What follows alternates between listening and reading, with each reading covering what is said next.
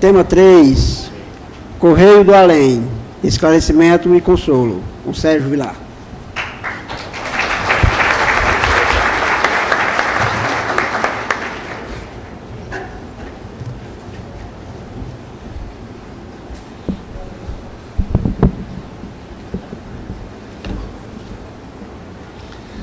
Queridas irmãs, queridos irmãos, este é um capítulo importante na vida de Chico Xavier. Mas antes nos faz lembrar uma história muito interessante que uma médium foi visitar Chico Xavier e ao se aproximar dele disse assim: Chico, eu recebi uma mensagem do meu mentor espiritual na minha casa, do meu guia espiritual e ele disse que na época do Cristo eu já era uma cristã. E eu fui devorada nas arenas. O que você tem a dizer, Chico? Porque se eu já fui uma cristã na época e fui devorado por um leão, o que foi você, Chico? O Chico olhou, sorriu e disse assim: Minha filha, eu era a pulga que estava no leão. A mediunidade de Chico Xavier era algo fantástico. Me emocionei quando vi o coral cantar. Lembrei que, lembrei-me que em 1997 fui visitar Chico Xavier na data do seu aniversário. Havia um grupo de Campinas cantando e o Chico tinha o hábito, sempre sorrindo, de ouvir as músicas e bater palma.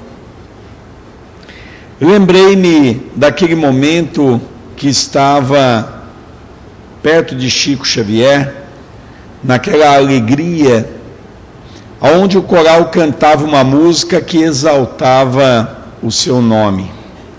Chico completava 87 anos de existência. Interessante que o Chico estava, estava saindo de uma pneumonia, havia sido internado há poucos dias, falava muito baixinho, mas de repente nós estávamos ali para cumprimentar o Chico, muito perto dele, quando olhamos ao relógio, era 21 horas. Chico colocou a mão na destra, como era sua característica mediúnica, e de repente o ambiente se silenciou. E todos nós ávidos para ouvir o que Chico havia de falar. Naquele instante, confesso que ouvi uma das mais belas dissertações do cristianismo redivivo. Chico, por 40 minutos, envolvido pelo espírito de Emmanuel, falava-nos do cristianismo e da importância de nos tornarmos cristãos. Chico bailou pelas mediunidades, como nós estudamos no livro dos médiuns, os 70 tipos de mediunidade narrado nesta obra fantástica e científica de Allan Kardec, dividida em dois módulos: mediunidade de efeito físico e mediunidade de efeito inteligente, classificada em três aspectos: mediunidade intuitiva, mediunidade mecânica e mediunidade semi-mecânica.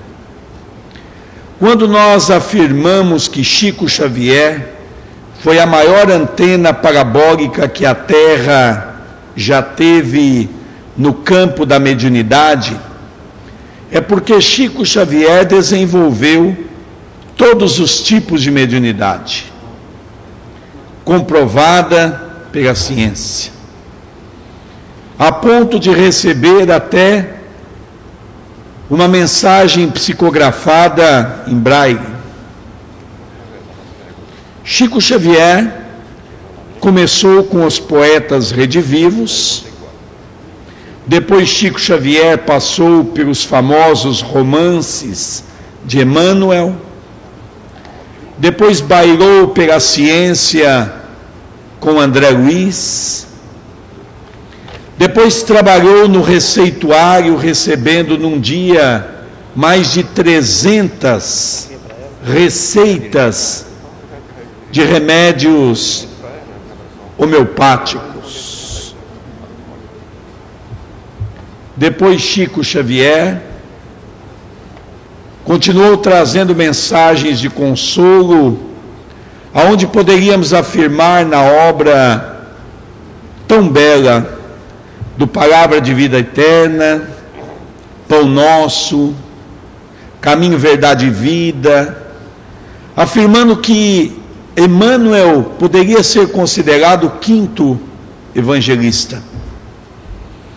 Ao analisarmos esta obra fantástica, que transcende muitas vezes a nossa condição do pensar sobre os temas evangélicos. Mas o auge de Chico Xavier havia por acontecer.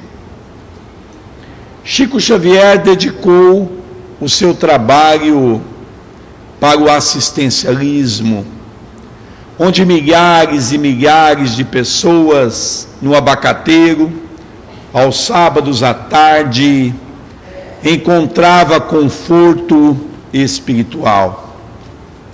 Encontrava naquelas mãos amigas que muitas vezes colocava ao bolso e o tirava frequentemente, transgraçava diante das mãos do necessitado uma nota e ninguém percebia. Os bolsos de Chico Xavier andavam sempre cheios de dinheiro.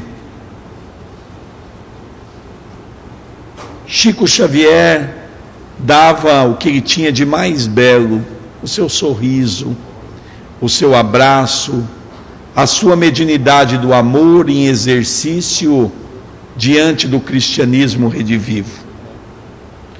Mas foram as mais de 10 mil cartas do além-túmulo, onde Chico Xavier foi um funcionário do Correio do Cristo,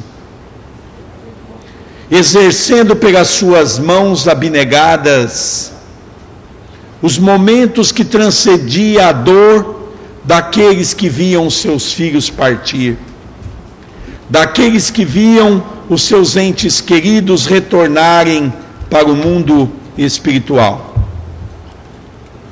Certa feita, Jorge Negrão, diretor da Rede Globo de televisão, foi visitar Chico Xavier com a atriz Araci.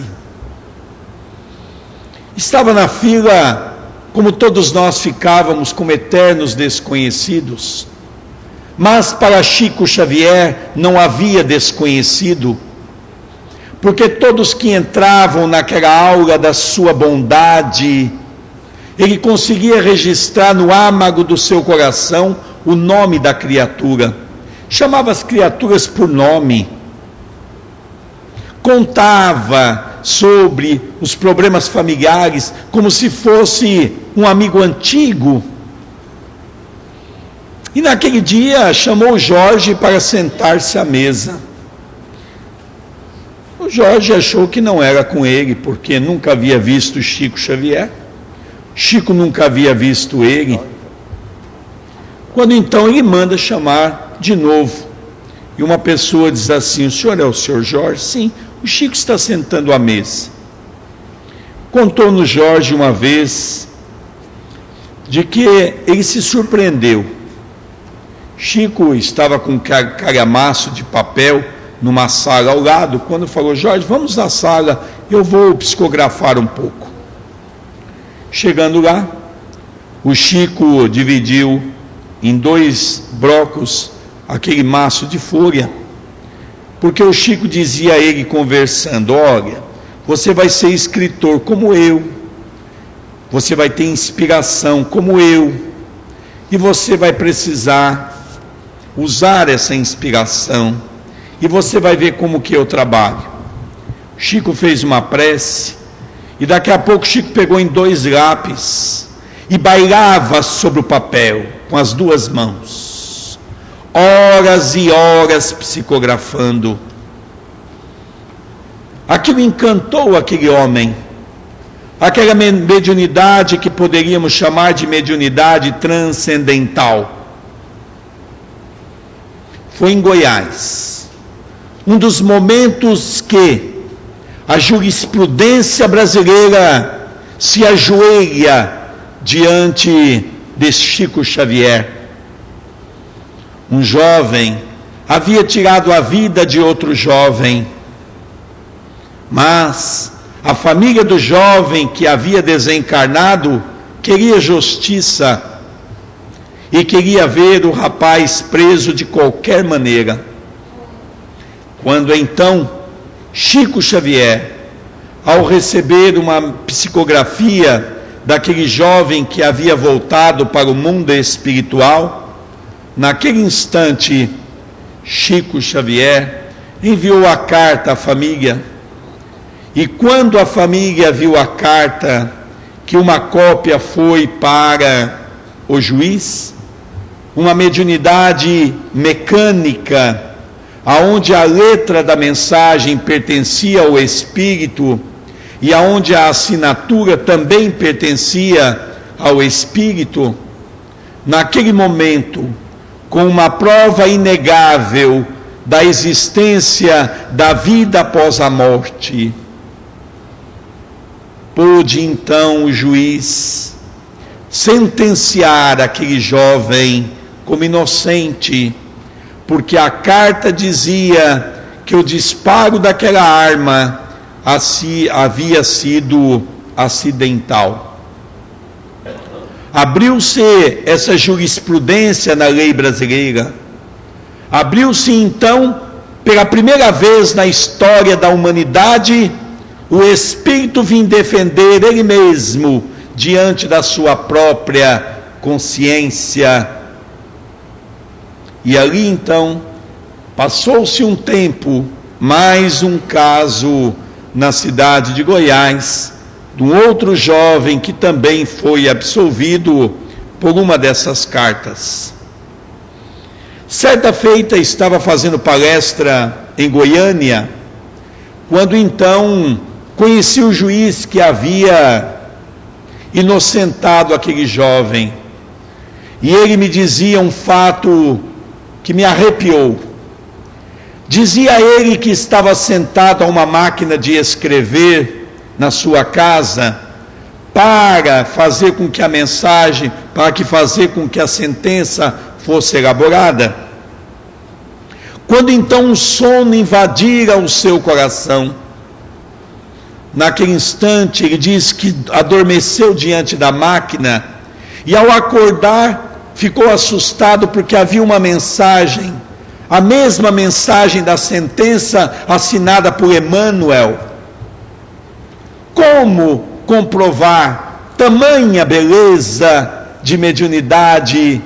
Como comprovar tamanha beleza diante daquilo que o Espiritismo nos mostra?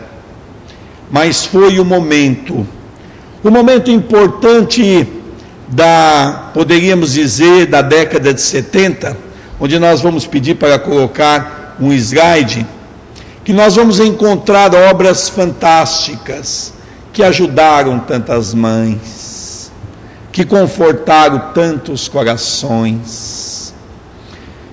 Em 1974, Chico recebe Entre Duas Vidas, em 1975, a belíssima obra Jovens no Além.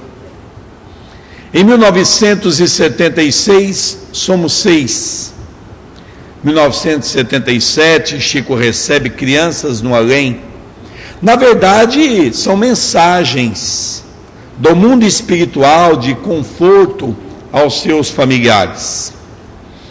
Em 1978, Amor sem Adeus. E em 1978 também Enxugando Lágrimas. Esses alguns dos livros. na qual Chico Xavier nos trouxe sobre a bênção desta doutrina de luz. Mas não podemos esquecer que, se perguntar qual seria a minha visão sobre a obra mais importante que Chico Xavier legou para a humanidade, poderíamos afirmar que é a obra da sua vida. Certa feita me encontrava fazendo palestra em Franca e encontrei o Dr. Pochete, reitor da Unifran, Universidade de Franca. Contou-me ele que certa feita foi a Uberaba, juntamente com um grupo de médicos da Unifran, para fazer uma proposta a Chico Xavier. Porque a ciência estava sentindo falta da obra de André Luiz. Altas horas da noite, o trabalho de psicografia do Correio do Além Túmulo havia terminado, quando aquele grupo se prostra diante de Chico Xavier. Naquele instante, Dr. Pochete pega da palavra e diz: Chico, nós viemos lhe fazer uma proposta. Pois bem, meu irmão, o que que é? Olha, Chico, nós temos sentido muito na área científica as obras de André Luiz. Nós fizemos uma reunião entre os médicos, os cientistas da universidade e gostaríamos de lhe fazer uma proposta, uma propositura. Gostaríamos, Chico, que você deixasse um pouco a parte assistencial, para que você pudesse se dedicar um pouco mais, recolhendo-se na sua casa, para que a obra da espiritualidade pudesse ser colocada um pouco mais. Chico ouvia sempre atentamente a proposta de todos aqueles que o procuravam. E no final, Chico deu uma resposta aos nossos irmãos, que foi a seguinte: Meus irmãos, eu tenho pensado muito nisso, mas dentro de minha alma eu tenho uma definição. Se eu tiver que escolher entre a psicografia e o trabalho assistencial, vocês tenham a certeza que eu fico com a obra assistencial. Porque nosso Senhor Jesus Cristo não escreveu nenhuma obra na face da terra, mas fora por excelência o maior médium de Deus exercendo a caridade como exemplo maior. Ali nós podemos compreender o que significava aquelas mães que iam em busca de uma mensagem que não deixava de ser uma caridade da mais pura do exercício do amor. Ali poderíamos compreender o que significava Chico Xavier, ao consolo de uma mãe, quando certa feita uma mãe ao lhe aproximar de Chico, eu perdi dois filhos e você não trouxe nenhuma mensagem. Chico levantou-se, abraçou aquela mulher e chorando junto com ela, lhe disse: Minha irmã, o que você quer eu não tenho para lhe dar, mas o que eu tenho eu lhe dou e os dois chorando copiosamente pela dor daquele coração materno. Em outro momento, uma senhora viaja longas horas para chegar a Uberaba. Quando então, diante do seu horário, chegar à tarde, o Chico estava terminando o trabalho. Aquela mulher havia andado muito tempo a pé, havia pegado carona de caminhão, havia pegado carona, havia ficado com fome, porque havia perdido um filho.